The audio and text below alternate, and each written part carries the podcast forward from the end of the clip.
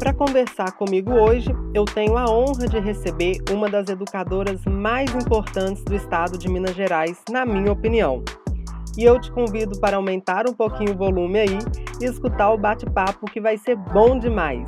Olá, Grazi, seja bem-vinda. Fala um pouco de você para quem está nos ouvindo. Oi, Wendel, eu agradeço muito o elogio, né? Me senti honrada agora. Eu sou a Grazi Pontel, sou professora da rede pública estadual há quase 10 anos. Trabalho também na rede particular, em cursinhos pré-vestibulares e em preparatórios para concurso.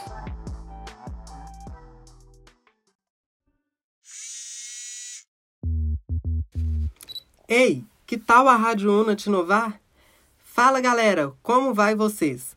Meu nome é Wendel Rafael e hoje vamos falar sobre a importância da leitura no dia a dia. Todo mundo sabe que a leitura é uma prática social e de extrema importância para o desenvolvimento humano, pois a leitura é que proporciona o desenvolvimento do intelecto e da imaginação, promove o conhecimento e o raciocínio além de aguçar o nosso senso crítico por meio da capacidade de interpretação, que nos ajuda muito para conviver em sociedade. Mas diante a grande oferta de dispositivos eletrônicos, há quem fale que a leitura tem sido afastada aos poucos da nossa vida, e principalmente na vida das crianças e dos adolescentes. Hoje, há quem diga ainda que os celulares são mais populares do que os livros, pois permitem um acesso amplo a diversos tipos de mídias. Grazi, a primeira pergunta que eu tenho para te fazer é: como professora, como você enxerga a leitura nos dias atuais? Assim, você acha que as pessoas estão lendo mais, estão lendo menos? Você acha que é de muita importância? Como é que está a sua visão sobre isso? Bom, a, a, importância da leitura é fundamental, né? Seja nos dias atuais ou em outros tempos, ler é sempre muito importante porque promove pensamento crítico, te leva a reflexões, né? Te ajuda a enriquecer vocabulário. E, e eu tenho uma análise para fazer em relação à leitura dos dias atuais que vai um pouco de encontro com o que a maioria vem dizendo e publicando nas redes, principalmente em relação aos jovens, né? Fala-se que hoje os jovens leem menos, que eles né, têm outros atrativos, principalmente a internet. Mas eu discordo, porque a internet, inclusive, faz com que os jovens leiam muito. Aquele, aquela pessoa que está conectada o dia todo, seja na rede, seja para jogar alguma coisa, ela está sempre lendo, né? O que falta aí, talvez seja uma orientação do que ela precise ler, mas que ela lê é inegável, que ela tem contato, né, com textos, com descrições, com orientações, ela tem o tempo inteiro. Então, é uma, se você me pediu uma análise, eu acho que o que a gente pode dizer é, hoje em dia, principalmente os jovens, leem muito, mas não existe uma orientação do que eles precisam ler de fato. Então, é, por exemplo, o jovem precisa se informar, né? então ele precisa, precisava ler é, notícias né? ou assistir a, a algum jornal e, e, eles não fazem isso com tanta frequência. Eles precisam ler também é, literatura né? para refletir, para ter vocabulário, para poder é, é, adquirir informação de mundo e isso nem todos fazem. E aí eu já vejo como um papel da escola, principalmente, né, incentivar os meninos a, a, a adquirirem esse hábito de leitura. Geralmente para os meus alunos eu peço para eles fazerem aos domingos, é, lerem pelo menos três textos de gêneros diferentes. Um informativo, um literário e outro que eles se sintam à vontade para ler quadrinhos, orientação de jogo, qualquer coisa do tipo. Ah, sim. E aí, Grazi, é, agora eu vou falar da infância, uma relacionada à infância. Existe algum cuidado para que nessa fase ali a criança se interesse para a cultura, algo que algumas dicas, né, que, po que os pais possa fazer para que a criança se interesse pela cultura? Existe. A primeira delas é o exemplo, né? A criança, para ser motivada à leitura, ela precisa ver os pais lerem, né? É, eu, eu, percebo muito é, quando eu converso com mães de alunos e pais de alunos que eles dizem: Olha, é, meu filho não está lendo nada, eu não vejo ele pegar um livro. E aí geralmente eu pergunto: E você? Você lê com seu filho? Vocês leem, tem um momento de leitura junto? Seu filho te vê ler? E dificilmente eu tenho uma resposta positiva. Eu acho que o primeiro passo é esse: a gente precisa incentivar os filhos a fazerem aquilo que a gente também faz. Né? E seria bom porque a família inteira né, teria contato com a leitura. Mas além disso, existe o incentivo de mostrar, apresentar o livro para a criança, tirar os eletrônicos à noite, colocar um livro no lugar, né? Ao invés de deixar a criança aí dormir assistindo a um vídeo no celular, é, chama para ler uma história e depois para recontar a história, aquelas crianças que ainda não sabem ler, né, mas gostam de ouvir, porque é, a criança já se incentiva, já fica empolgada de ouvir e de recontar. E futuramente, quando começa a ler, ela mesma já vai ter é, a iniciativa de ir lá buscar um livro e ler. Eu costumo dizer que é só começar, né? Ler é uma coisa muito prazerosa.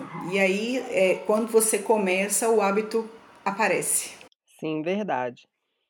É, e assim, hoje é um termo que está muito em alta é, é as fake news. E aí, igual você falou, ler. Hoje todo mundo está sempre ao acesso à leitura. É, é um hábito, né? Para a gente ter essa constância, é um hábito.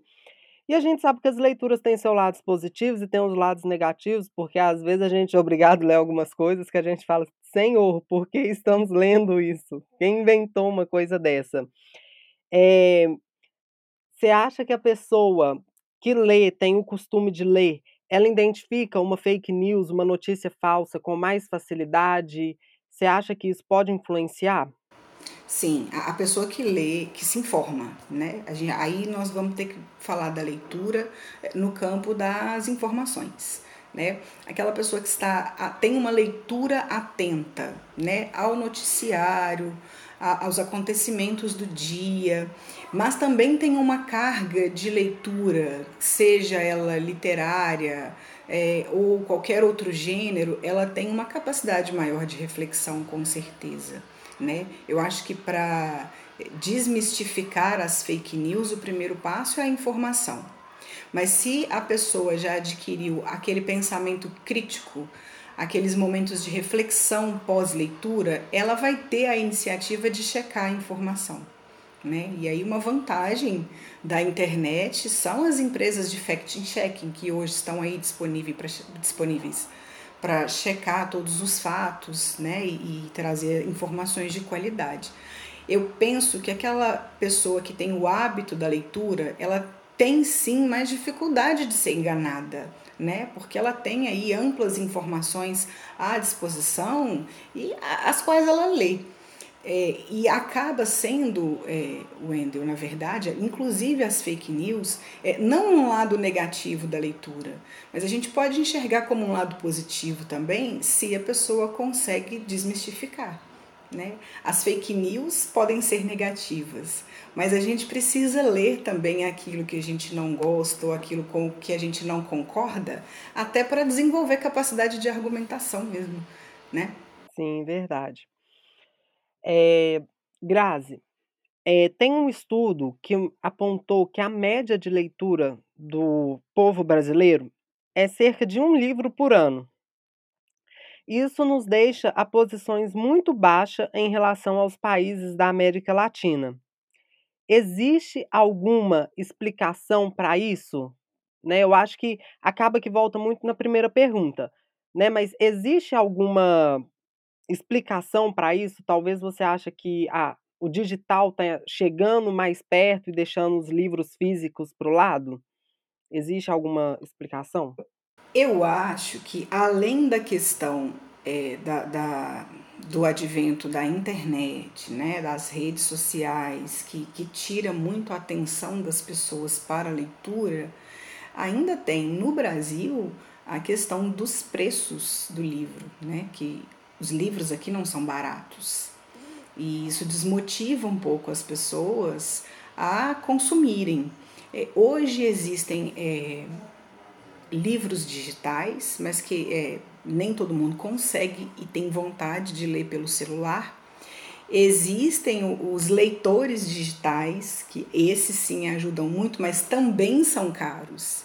Então, você adquirir um leitor digital hoje não é fácil. Tendo você tem mais facilidade na compra de e-books né, e livros digitais, mas é, é, o preço ainda é muito alto. Acredito eu que o valor do livro também, aqui no Brasil, também dificulta esse acesso, apesar de nós termos bibliotecas, né? Existem clubes do livro que fazem trocas e doações, mas isso é, ainda é muito pequeno. Mas, na verdade, é, e, e, eu estou te falando isso com, com achismos mesmo, tá? Não é baseado em dados, não. É pelo que eu acompanho, pelo que eu ouço de alunos e, e das pessoas com as quais eu convivo. É que, de fato, a internet é que desvia mesmo a atenção dos alunos e da, dos jovens, de maneira geral, é, né, para as redes e para outros atrativos que não seja o livro. Por isso, é, a escola, né, o professor, nesse momento, tem um papel muito importante de incentivar a leitura, para que a gente né, mude esse quadro. Quem sabe um livro por mês já ia melhorar bastante. Já ia melhorar muito, verdade. Ô, Grazi, assim, nós entramos em período de pandemia, né, o mundo passou por uma mudança de 2020 para cá, vamos dizer, de março de 2020 para cá. E qual foi, é, qual o maior benefício da leitura que ela pode nos proporcionar nesse tempo de pandemia, nesse tempo de ficar mais tempo dentro de casa? Mais isolado, né? Isso. Bom, além da informação, né? Eu acho que nesses tempos a informação é fundamental para que a gente evite negacionismos, não caia em fake news, que durante esse tempo, né, nós percebemos que elas também aumentaram. Além dessa questão da informatividade, a leitura ela ajuda, a, ajuda as pessoas a, a segurar a saúde mental, né? manter a saúde mental. É, é um momento de reflexão e de muito prazer né? quando você lê um livro que gosta. Eu acho que nesse, nesse, nessas épocas, né? nesses tempos de pandemia, a arte é muito importante. A arte em si, não só a literatura. Né? A gente vê, por exemplo, é, teatros sendo feitos online, né, para que as pessoas se divirtam, artistas se desdobrando nas redes para levar um pouco de alegria para casa das pessoas. E a gente também pode ter os momentos de leitura. Principalmente uma leitura que, se, que tenha é, uma história de ficção bem diferente da nossa realidade. Eu acho que é um, uma forma da gente escapar, um, pelo menos um tempo do nosso dia, né, dessa loucura toda que a gente está vivendo. A, leitura faz a gente relaxar. Eu, inclusive, é, nesta semana, eu resolvi reler um livro que eu, pelo qual eu sou apaixonada, justamente para me desligar um pouco de tudo que está acontecendo, que é o livro dos abraços, do Eduardo Galeano. Eu me lembro de quando li esse livro que eu me esqueci da vida, assim, eu me projetei no mundo que o Galeano oferece. E resolvi reler esta semana justamente para dar uma desligada. Eu acho que isso faz bem, né? Principalmente para a saúde mental. Sim. No início da, eu vou te contar, é, no início da pandemia, eu li o livro Dom Casmurro. Olha! Né, que a gente falava sempre ali na sala de aula. Para quem não sabe, a Grazi era, foi minha professora de português. Eu li ali o livro Dom Casmurro. E eu já sou muito apaixonado pela literatura brasileira e só aflorou mais essa paixão. Ô, Grazi, Para a gente encaminhar para o finalzinho. Dom Casmurro te... é maravilhoso. Sim. E deixa ainda aquela dúvida na gente, né? Que eu não vou nem entrar aqui, porque senão fica aquela discussão, e mas aí vai.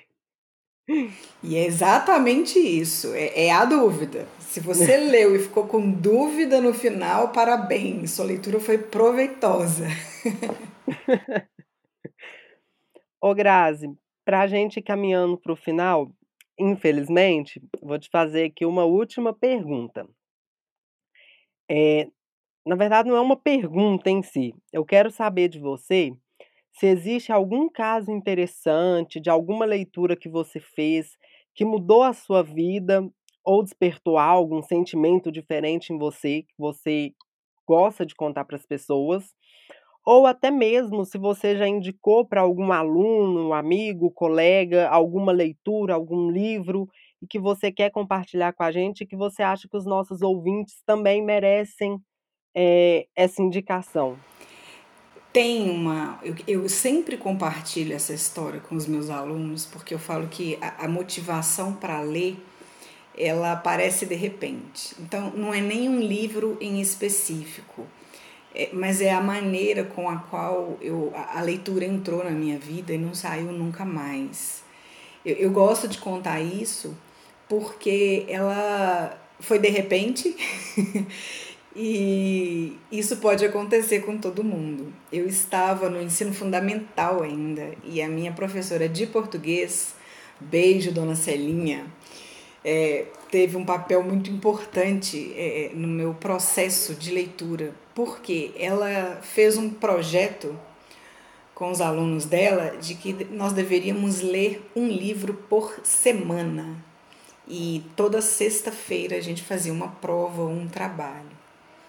E aí, para facilitar a nossa vida, ela resolveu deixar com que nós escolhêssemos o livro, ao invés de fazer uma indicação de leitura. Então, todas as segundas, não, às sextas-feiras a gente ia à biblioteca, escolhia o livro e na sexta-feira seguinte fazia a prova é, relacionada ao livro que a gente leu. E era uma prova, assim, muito aberta, já que cada um lia um livro diferente, né? Você tinha que falar um pouco do autor, um pouco da história, um pouco dos personagens. E eu, no início, fiquei apavorada, porque eu não tinha hábito nenhum de ler. Ler um livro por semana foi muito difícil para mim. E então a minha estratégia foi escolher os livros mais finos possíveis, para que eu lesse rápido e acabasse logo com aquilo.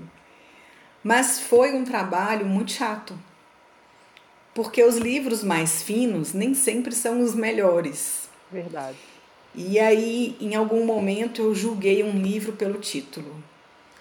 Nunca vou me esquecer do título, é um livro do Pedro Bandeira, ele escreve é, é, literatura infanto-juvenil, e o nome do livro é A Marca de uma Lágrima. Eu achei aquilo tão forte que eu falei, acho que eu vou ler esse, mas ele era grosso. Grosso assim, em relação aos que eu pegava que eram fininhos, uhum. ele era um livro mais grosso, mas eu resolvi encarar pelo título.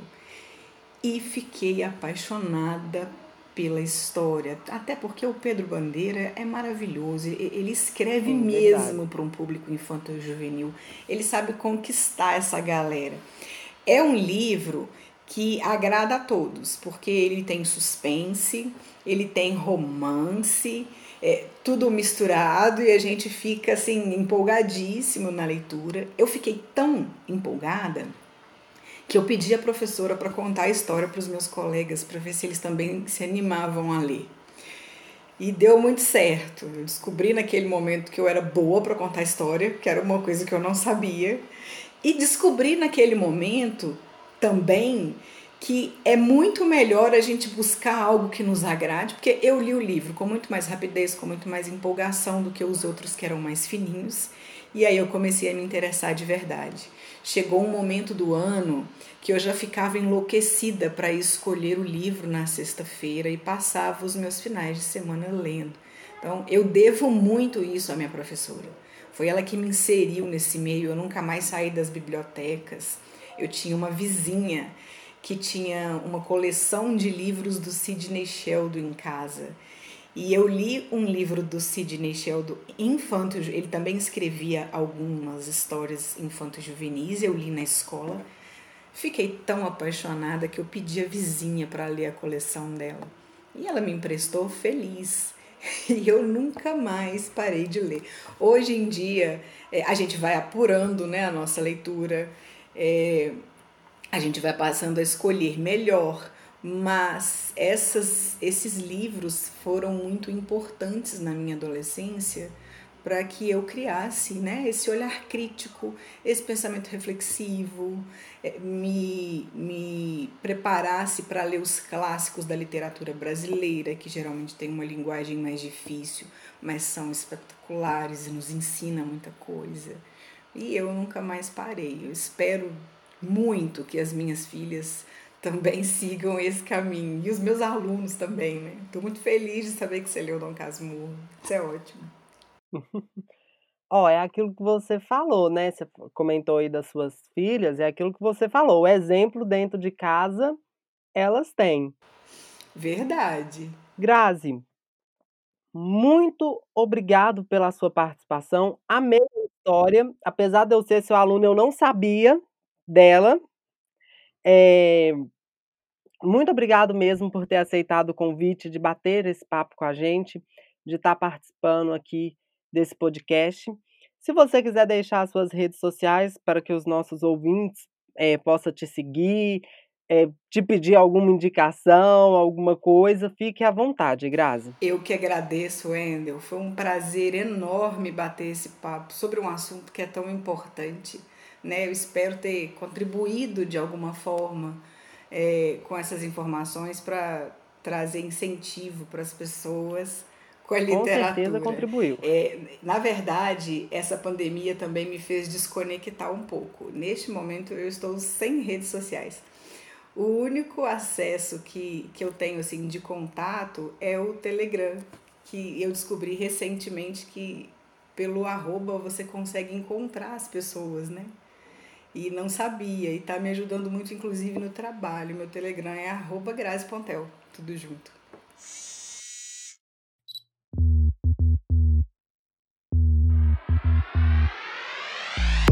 Bom, durante o nosso bate-papo de hoje, vimos que a leitura é muito importante para a vida do ser humano.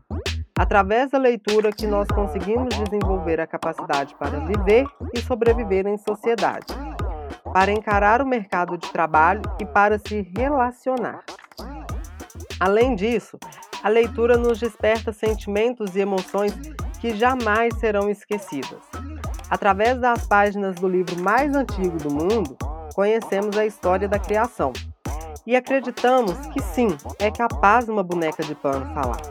Conhecemos a história de corrupção, luta e resistência do povo brasileiro.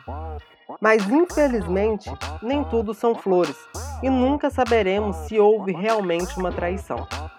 Muito bom bater esse papo com vocês, mas infelizmente estamos chegando ao final do nosso episódio de hoje, que foi muito bom, leve e agregador. Desejo a todos vocês tudo de bom e nos encontramos no próximo episódio. Um beijo, um sorriso, valeu! Tchau, tchau! Esse podcast conta com o apoio da Fábrica Núcleo de Economia Criativa da UNA e do João Vitor Rocha, do arroba Casa do Podcaster.